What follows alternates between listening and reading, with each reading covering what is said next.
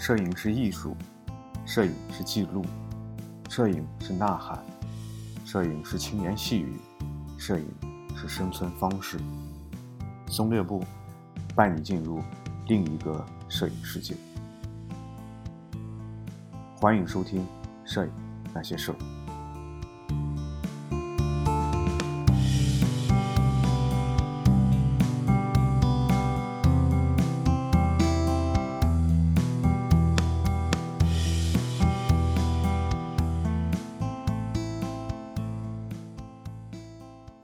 各位听友，大家好，欢迎收听第一百零八期《摄影那些事儿》。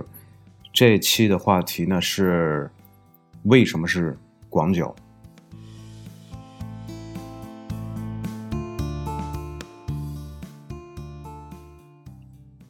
可能听到这个题目会感觉比较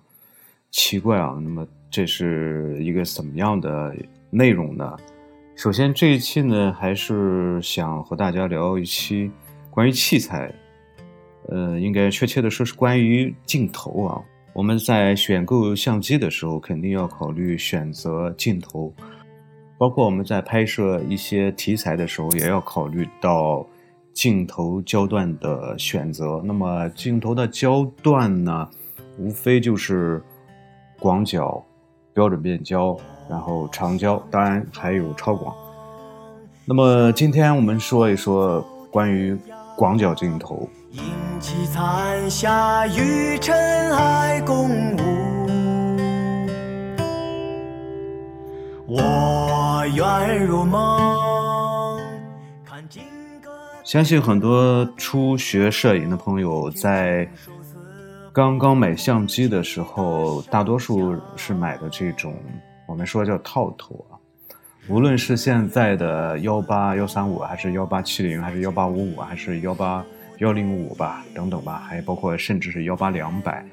那么它的最最广端基本都是从一个呃一个广角开始，那么这个广角呢，虽然我们说是幺八，但是如果是乘以这种。系数的话，如果是残幅机乘一点五或一点六的话，其其实也差不多，应该是在二十七毫米到二十八毫米左右。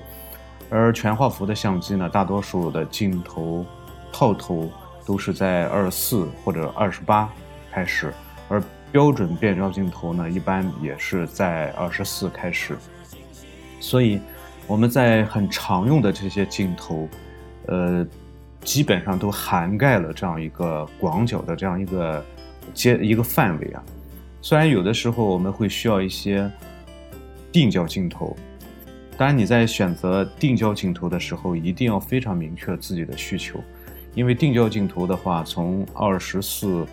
呃二十八、三十五等等也很多，然后往前的话还要还有还有有一些呃焦距更短一点的镜头。这个时候呢，要有一个非常明确的目标来选择。如果是你的目标不是很明确，那么还是用好套图其实是是最好的。我们说这个广角镜头，一般它的这个范围，一般应该说是从十六毫米到三十五毫米，差不多是这个范围。所以各家厂商都有自家的。广角变焦镜头一般就是幺六三五这个焦距，而且这个焦距呢被称作是大三元之一，那么也是一个黄金的焦距。那么再广的话，这个还有鱼眼镜头，那么它们的这个用途相对来说就要小一些。那么再往上的话，就说三十五毫米之后的话，就是到了其实四十到五十五这个这个阶段应该是属于。标准镜头这个焦距啊，我们在拍摄照片的时候呢，往往是根据拍摄的对象来选择使用不同的焦段。广角镜头呢，它在拍摄的时候呢，它会涵盖更大的范围，它可以拍到更广的景色，或者说景物，或者说场景。那么广角镜头它有一个非常明显的特点呢，就是它的透视现象会比较明显。那么什么是透视现象呢？学过美术的人一定会知道什么叫透视啊。其实也非常简单啊。透视的一个最基本的一个规律，也可以说是原则吧。这个其实大家应该都知道啊，就是近大远小。这个近大远小呢，就是说在视觉上，距离我们越近的物体，我们会感觉它会变大；而距离我们越远的东西呢，我们会感觉它在视觉上会感觉它是非常小的。举个最简单的例子啊，就是说，当你把这个手指头拿起来靠近你的眼睛，比如说距离眼睛大概有二十公分，这个时候你把这个，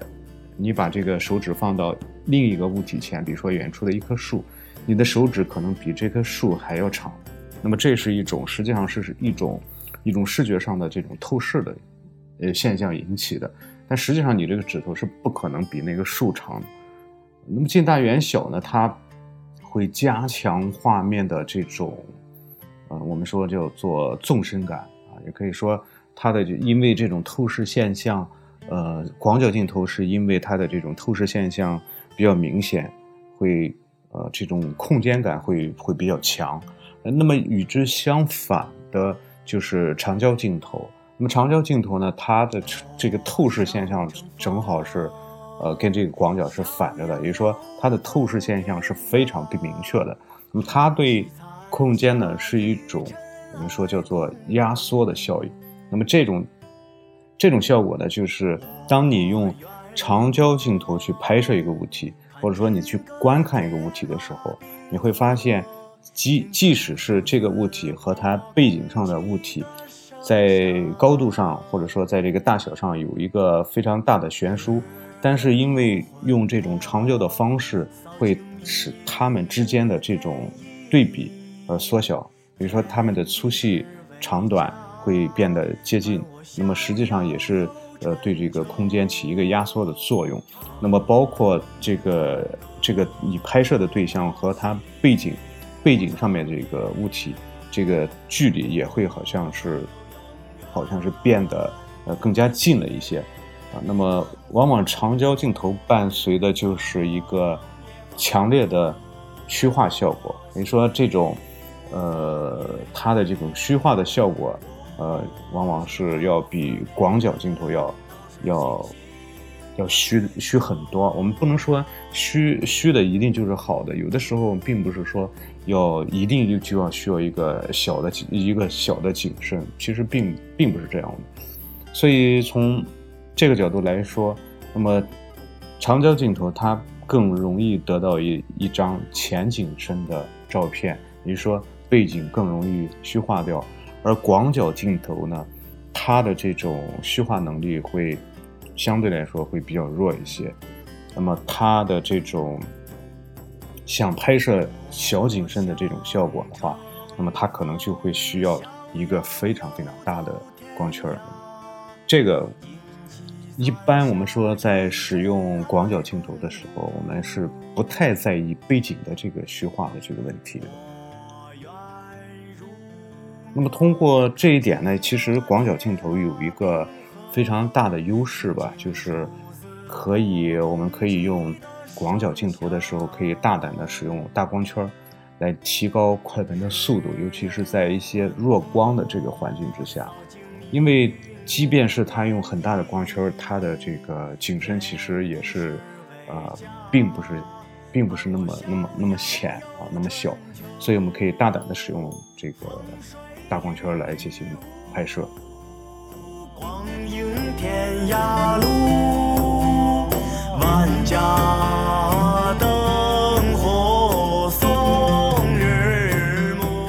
广角镜头并不是说它适合任何一个类型的摄影，比如说人像摄影。实际上，人像摄影是有一种叫做我们叫广角人像。那么，大多数人像摄影，他们使用的都是一些中长焦的镜头，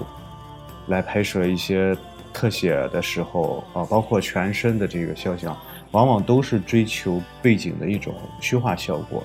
尤其是在一些拍摄，呃，就我们叫外场外场地的时候，那么往往是这种背景背景虚化，或者说要叫小景深的这种效果会，我们看起来会更加好看一些，视觉效果上会更好一点。而广角的这种人像呢，往往它的这种景深会比较大一些，所以不不太容易出现虚化背景的这种效果。另外呢，就是因为广角的这种透视的这种这种现象啊，它的这个特点是比较容易使人的这个身体拍出一些啊那个极度夸张的，也可以说是一些变形的这种效果。比如说这个腿。啊，如果你拍一个美女的话，她这个腿往前一伸，就会感觉这个腿特别长，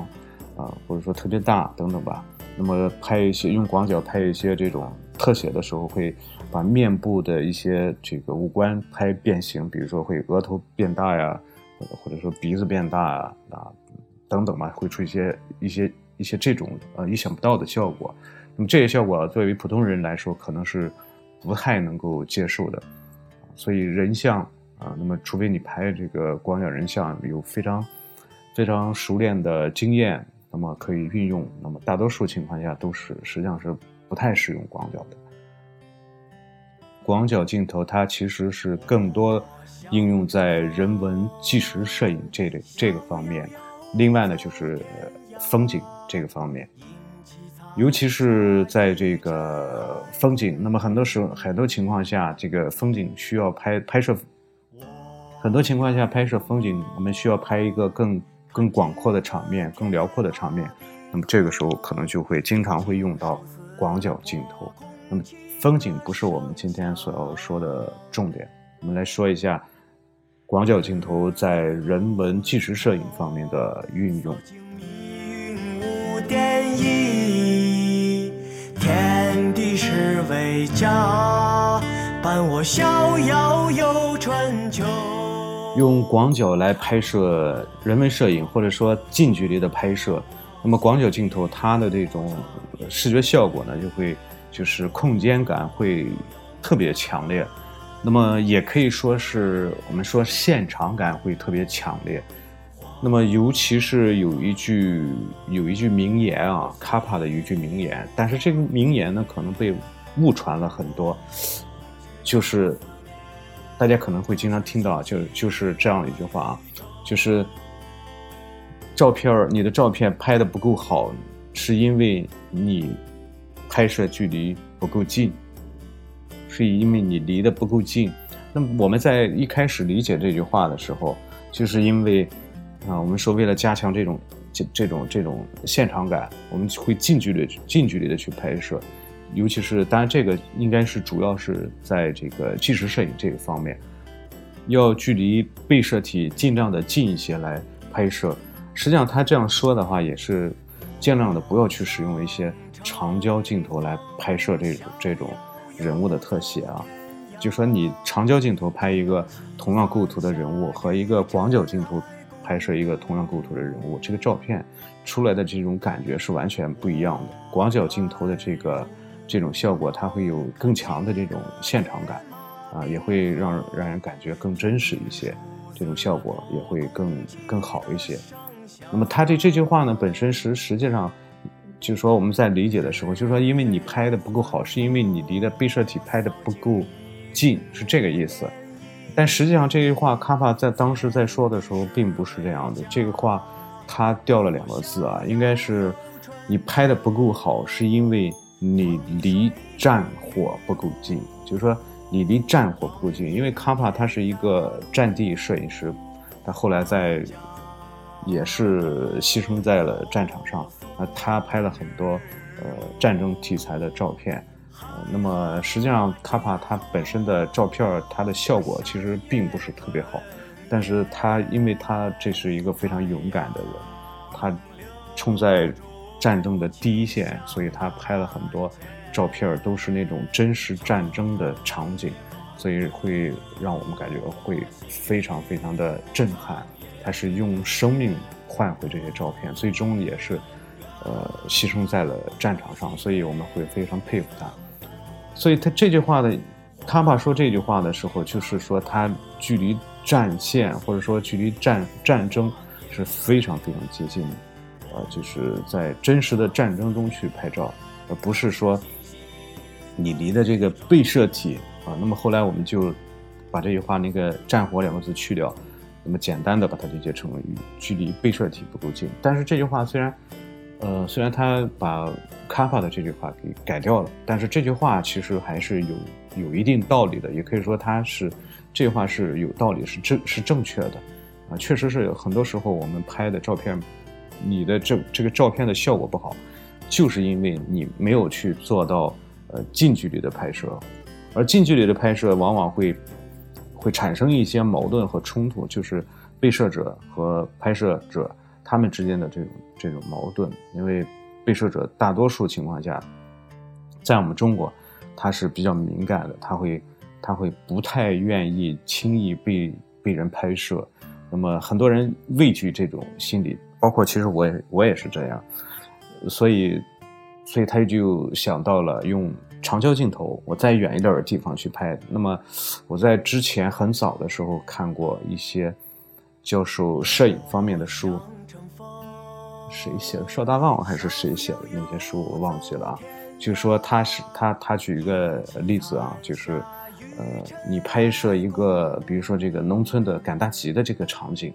那么你要看你在这个大集上，你要拍一些这种想想拍一些什么样的照片，比如说。大多数都是拍一些人物的特写，做买卖的一些，呃，百姓，一个老大爷、老奶奶们这样一个一些一些一些特写的照片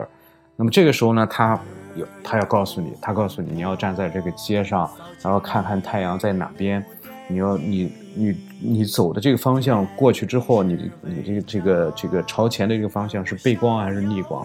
是逆光还是顺光等等，要考虑这些问题。然后你要考虑你的镜头焦距，你。距离多远，大概是可以拍到一个合适的场景场面。那么他就主张使用长焦镜头，而长焦镜头它可以在很远的地方，不容易被被摄者发现，然后不会影响到被摄者，然后你可以非常从容的去拍摄。但是我们之前刚才说过了，就是长焦镜头的它的一些呃一些一些特点吧。比如说压缩空间，包括虚化背景等等，嗯，而且它有一种抽离感，就是它把它会把这个人物被摄体的，就是这个焦点的这个位置，它和它把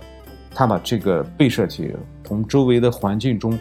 抽离出来，这样一种一种感觉。所以这个长焦镜头在拍摄这些个照片你会感觉好像这个画面总是不完整，总是好像在。在一幅画中，就是简单的裁了中间的一部分出来作为一张照片，所以它它会有这样一种一种感觉，而广角呢，却不存在这样的问题。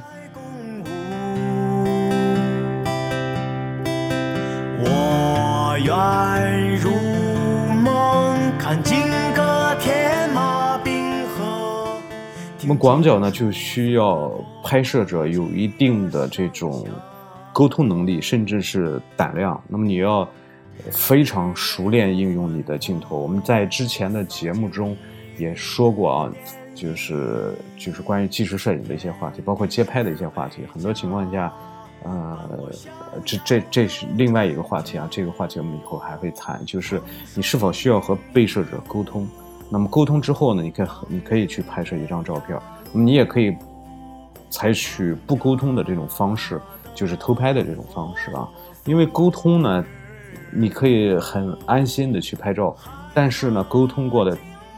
之后再拍照，被摄者实际上这个时候是处于一种紧张的状态。任何人面对镜头的时候都会有一种紧张的这种状态，而偷拍的这时候呢，它得到的效果往往是真实的。啊，自然的，啊，那么这是一个非常大的优势，但是它的操作难度相对来说就会比较大一些，它要求你非常熟悉你的这个镜头焦距，你的这个照相机啊，那么也非常熟练，啊，那么甚至有的时候甚至是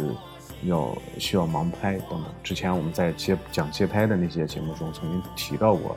这些问题。那么，但是广角镜头呢，它会，呃，它相对来说它。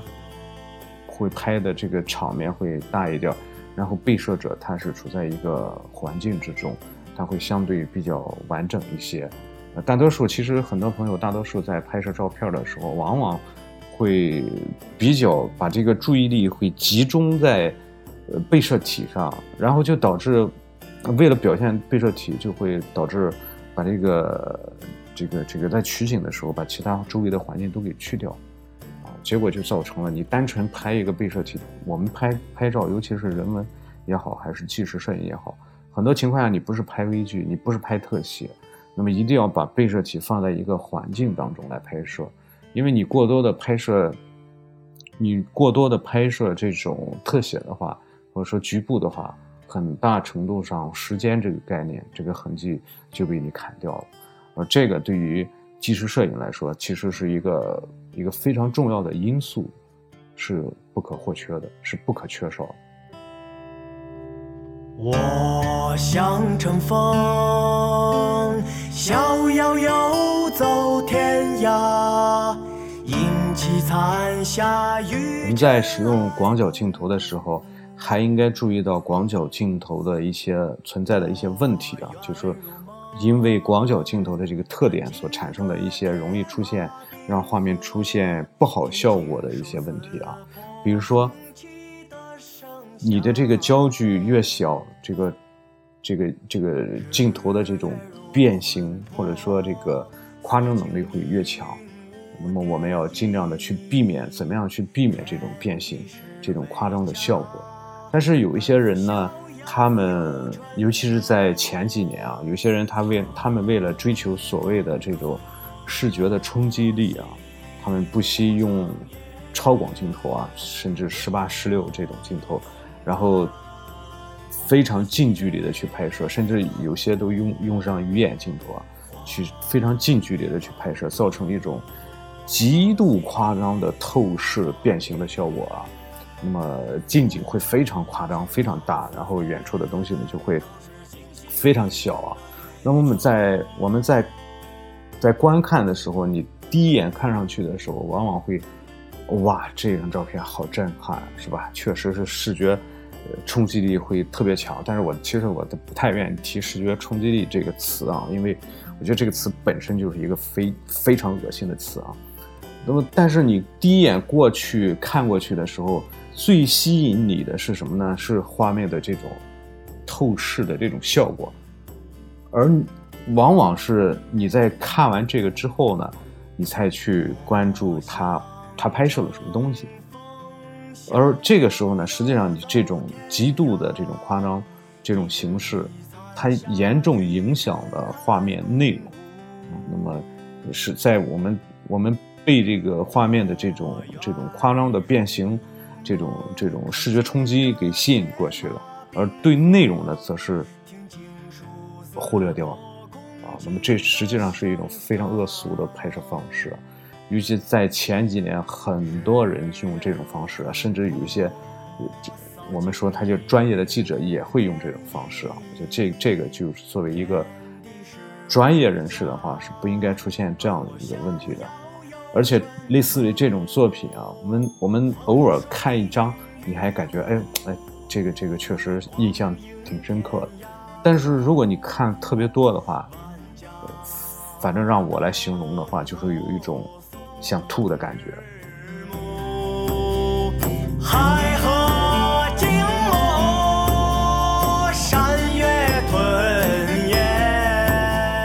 我们说一张好的作品，它的画面效果，它整个的画面效果，无论是黑白也好，还是彩色也好，还是其他的这种颜色也好，还是其他所有的这个最终画面呈现的这种效果，一定都是为内容服务的，它不应该。成为干扰内容表达的一个因素啊！我在网上经常会看到啊，有一些网友让我看一些照片，确实是他们把这个形式搞得很，就说很好。比如说在这个呃黑白照片，那么把这个层次啊，或者说是这种强对比啊等等吧，把这个这些形式搞得很好。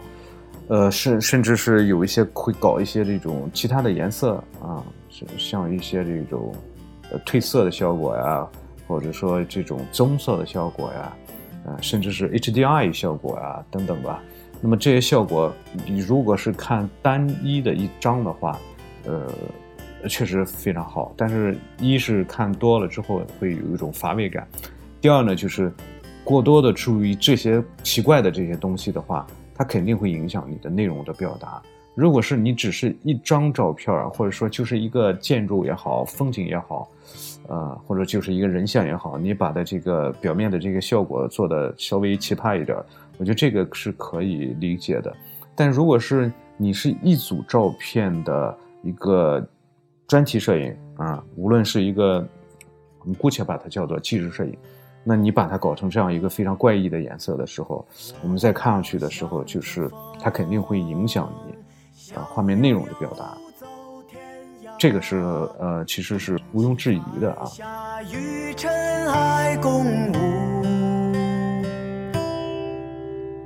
我愿如梦，看尽当然也有例外啊，就是如果是纯艺术的类类的这种摄影，比如说一些静物摄影啊、风景摄影啊，啊，包括一些呃，我们说叫抽象摄影等等。其实这个时候，我们单纯追求形式的时候，其实这个时候，嗯，是是完全可以的。你在可以在画面画面最终表现的这个效果上去追求一些非常奇特的、非常呃另类的，甚至是奇葩的一些效果，完全是可以的。但是作为人文也好，纪实摄影也好，那么这些以内容呃为侧重点的这些个题材的摄影的话，我我个人的意见还是不要把它搞得。这个最终呈现的形式上，不要把它搞过搞得过于，呃花哨了，那么避免呢影响到它最终这这个照片的表达效果。